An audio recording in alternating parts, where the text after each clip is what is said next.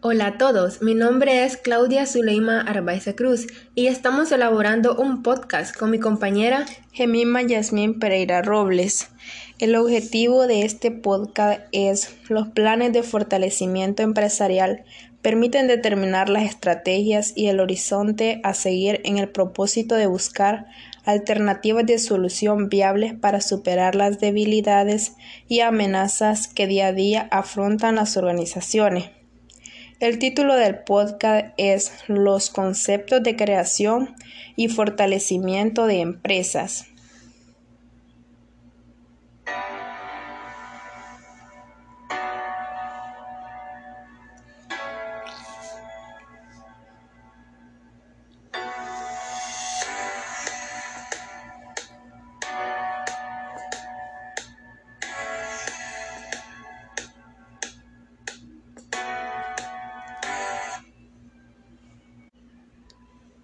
Introducción.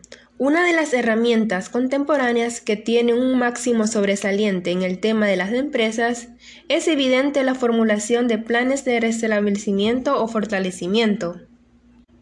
En este sentido, la entrada de administración formula planes de restablecimiento con el fin inicialmente de caracterizar una o más problemáticas organizacionales y ámbito, y a esta se plantea la urgencia de inquirir su impresión tanto en el ámbito interno como externo buscando las mejores estrategias que solventen o potencien las limitantes y fortalezas encontradas en la madurez de estos elementos. En esta estructuración de ideas, los gerentes son capaces de contraer sus procesos de toma de decisiones, partiendo de fundamentos realizados de manera sistemática holística y objetiva, que proveen mensajes de perspectiva para empeñar un máximo altitud de certidumbre al instante de dirigir sus estrategias y acciones organizacionales.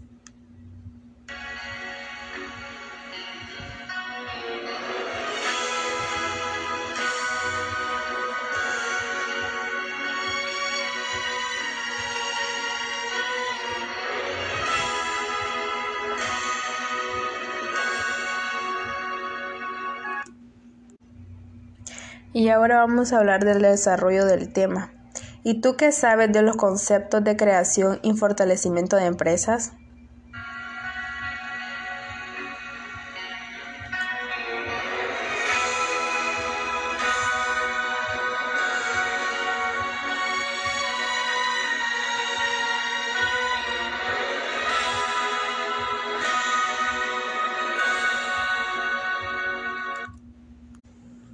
Los proyectos empresariales como parte de una estrategia educativa hacia el emprendimiento, con el propósito de integrar estos enfoques del emprendimiento y del empresarismo en forma permanente a la educación, se han gestado.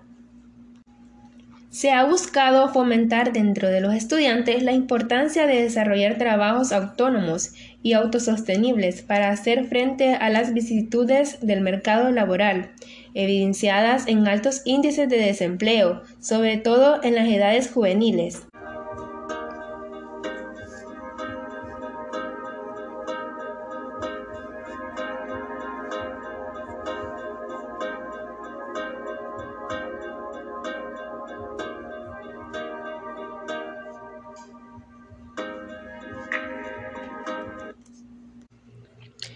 Orientación unificada para ayudar a afrontar problemas de la persona.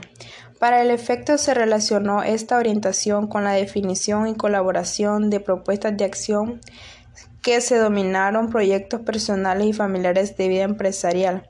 Es importante apreciar que en este caso se incluyó el concepto del proyecto empresarial personal y o familiar como parte de una estrategia de actividad e innovación de tipo pedagógico a orientación unificada para ayudar a afrontar problemas de la persona.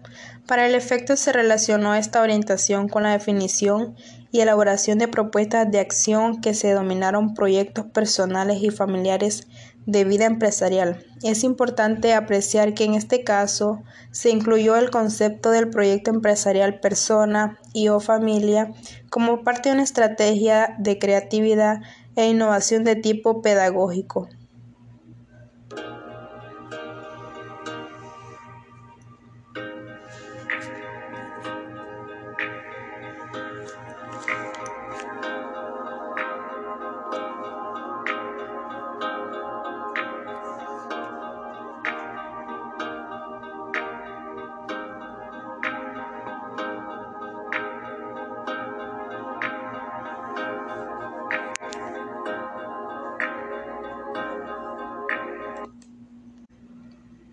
Este planteamiento es concordante con el que menciona Peters en referencia al tema del papel del proyecto en un proceso de desarrollo empresarial al afirmar que, para practicar la innovación es necesario inculcar una orientación de proyecto en toda parte de las empresas.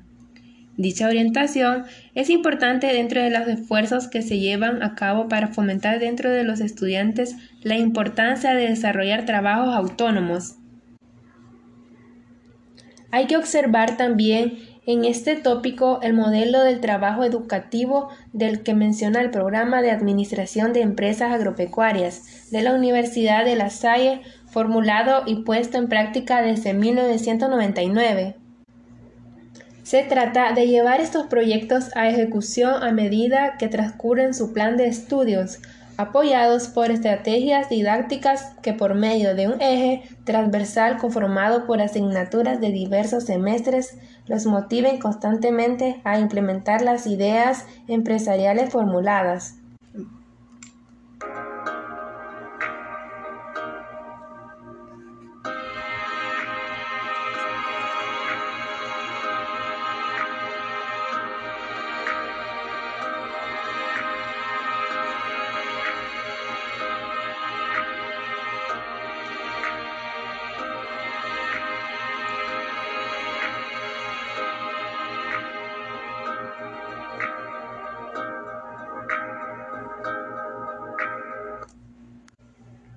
En síntesis, como dice el mismo autor, es la concreción de las ideas de un emprendedor, criterio que comparten quienes desarrollan actividades en los campos de los proyectos empresariales referidos al emprendimiento y el empresarismo.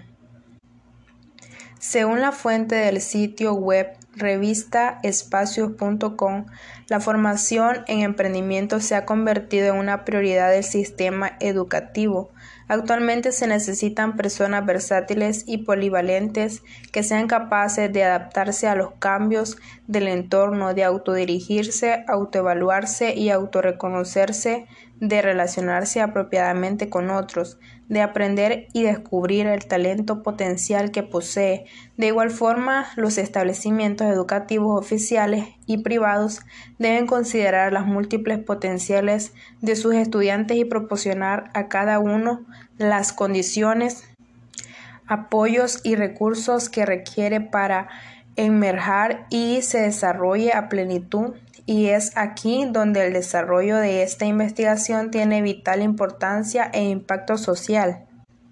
En los establecimientos educativos el emprendimiento desde un enfoque de desarrollo humano integral permite a la comunidad educativa construir conocimientos y desarrollar hábitos, actitudes y valores necesarios para generar acciones orientadas al mejoramiento personal y a la transformación del entorno y de la sociedad permitiendo asimismo orientar el elemento vocacional y el proyecto de la vida, y desde esta base aumentar las oportunidades derivadas del proceso formativo, donde las personas adquieran herramientas conceptuales procedimentales útiles para su interacción con el medio, en términos del desarrollo de las competencias a través del reconocimiento de sus potenciales, la cultura del emprendimiento en los establecimientos educativos.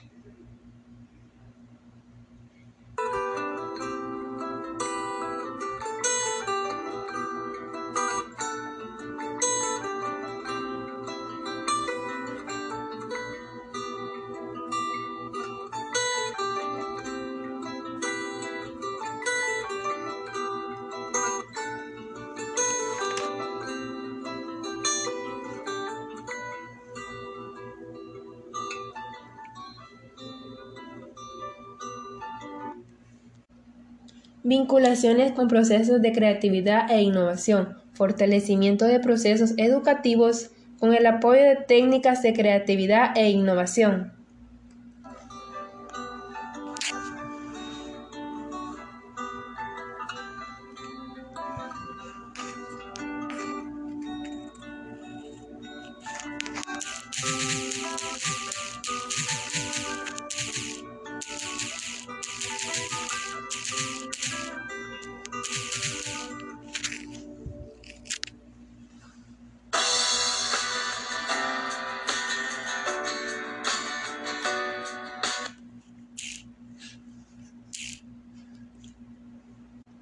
Se considera que los procesos educativos pueden ser reforzados con la incorporación de técnicas de creatividad e innovación, las cuales se deben incluir dentro de los esfuerzos integrales que se llevan a cabo en la educación de pregrado y progrado para fomentar el pensarismo y para renovar en forma dinámica su dimensión integral.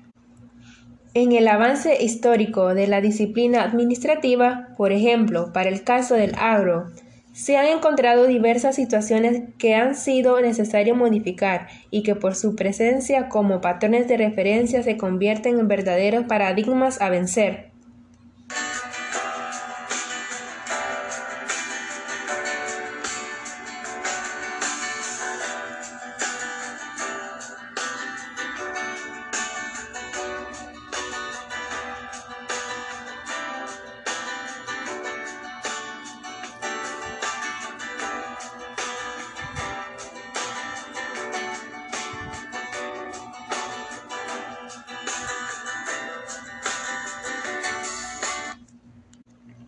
Es necesario revisar lo que se entiende por creatividad e innovación y su vinculación a lo que se involucra el concepto de empresarismo como base general de referencia dentro del cual se conduce el proyecto.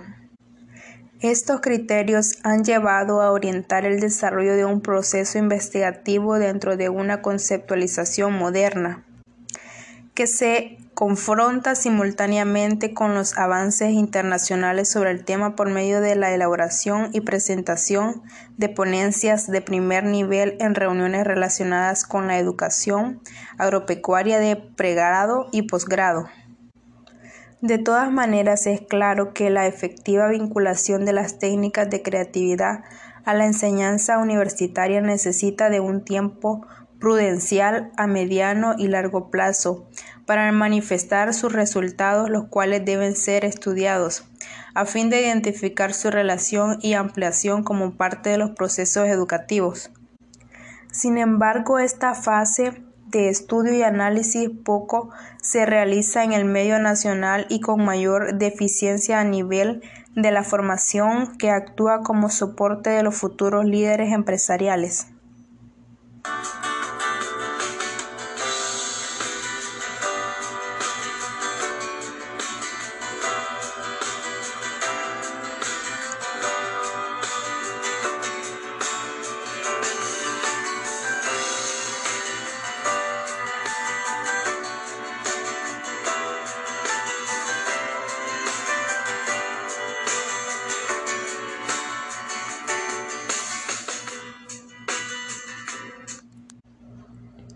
Para cerrar con este podcast, tenemos entre las debilidades más notorias y que requieren de un máximo prueba y obtención inmediata para la incorporación de diligencia se encuentran aspectos como la ausencia de explicación de misión y visión, la inexistencia de estrategias organizacionales, la duplicidad de funciones, la falta de manuales de funciones, procesos y procedimientos, el descuido de extensión de los componentes institucionales de la compañía, la equivocación de transversalidad de la información organizacional, la inexistencia de un software de confianza industrial, la reducida dificultad de los procesos del avance del portafolio y la desaparición de un anteproyecto de orientación para los trabajadores.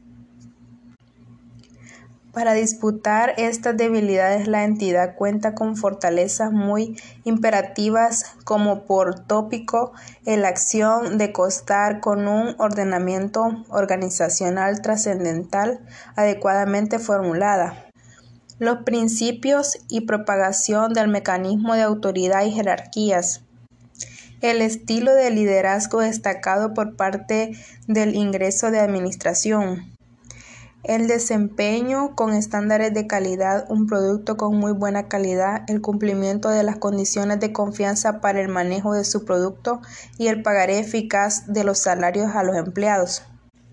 En el antítesis con lo anterior, en el contexto externo de la entidad se encontró que existe una colocación estratégica vigoroso por cuanto la distribución cuenta con más oportunidades que amenazas en el medio para el florecimiento de su movimiento comercial.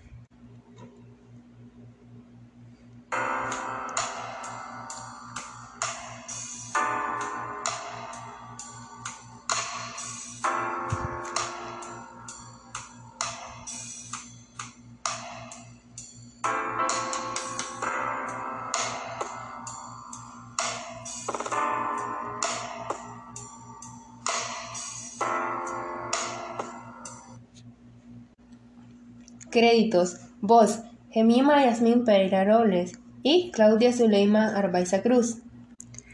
Producción. Gemima Yasmín Pereira Robles y Claudia Zuleima Arbaiza Cruz.